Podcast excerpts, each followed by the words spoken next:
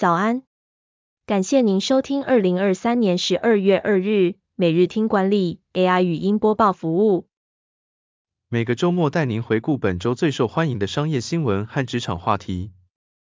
欢迎您至 Apple Podcast 或 Spotify 搜寻每日听管理，并订阅节目，还能一次浏览过往集数。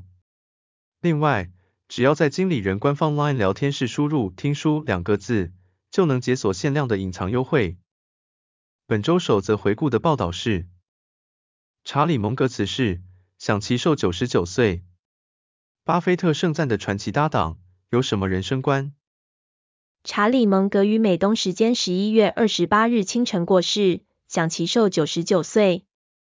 蒙格生前是股神巴菲特最依赖的伙伴，他曾在股东会上分享了个人的工作观和人生观。首先，蒙格强调自己将大部分时间用于阅读和思考、筛选和等待机会。其次，蒙格不会同时处理太多事情，以确保自己思考的品质。蒙格的座右铭是：持续追求智慧，持之以恒等待时机。蒙格与巴菲特两人合作超过五十年，通过精准并购和投资，让伯克夏的股价从每股约一千两百美元提高到每股五十五万美元。成就卓越。第二则要带您回顾，二零二三发年终奖金的企业变多了，但金额创下近十年新低，明年有望调薪吗？人力银行调查显示，二零二三年全台平均年薪创下八年新高，但年终奖金却是十年新低。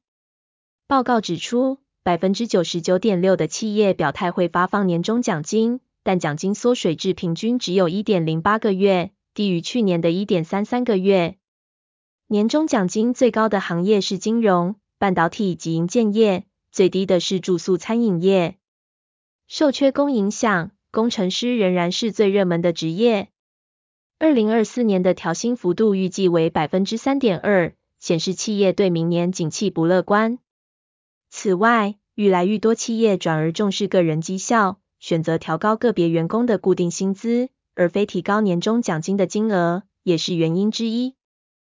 第三则产业要闻是，美联社、特美式营收都衰退，揭秘三商加购未来的经营策略。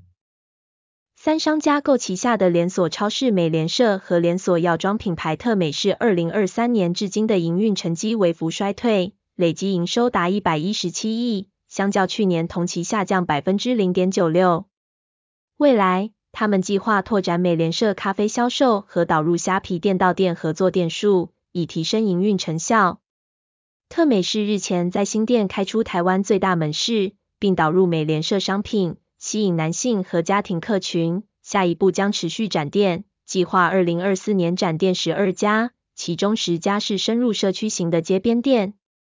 美联社的部分，由于与虾皮合作提供寄取件服务。为店铺带来了百分之二十七的人流成长，下一步计划将合作店增加至全台四百家门市。第四则新闻带您回顾，过去的 Google 已经不在，十八年资深工程师离职，道出真实心声。近日，一位曾在 Google 工作十八年的工程师希克森出面批评 Google 已经失去了过去的公司文化，并指责执行长皮菜缺乏远见。他认为，现在 Google 的决策准则已经从用户利益转变为公司和决策者的利益，不仅透明度消失，士气也低落了。希克森也指责副总裁班克斯对团队了解甚少，且常提出不恰当的要求。他提出，Google 今年的大规模裁员只是为了拯救股价而牺牲员工的行为。希克森呼吁 Google 必须进行管理层的改组，找到有清晰愿景。并且追求人类福祉的领导者，才能将公司重新回归到创造用户价值的轨道上。最后带您回顾，打造英特尔风范，影响延续至今的葛洛夫是谁？解密英特尔传奇执行长的经营哲学。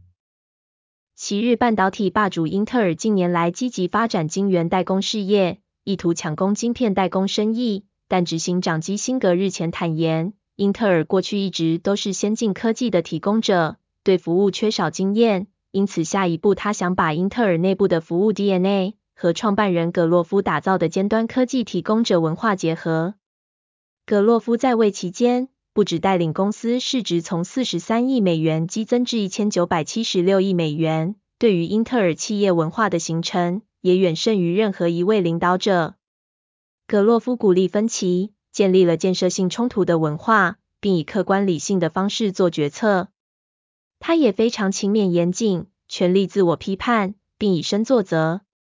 葛洛夫的管理观点与风格改变了英特尔和内部的工作方式，使其成为知识经济时代的重要地标。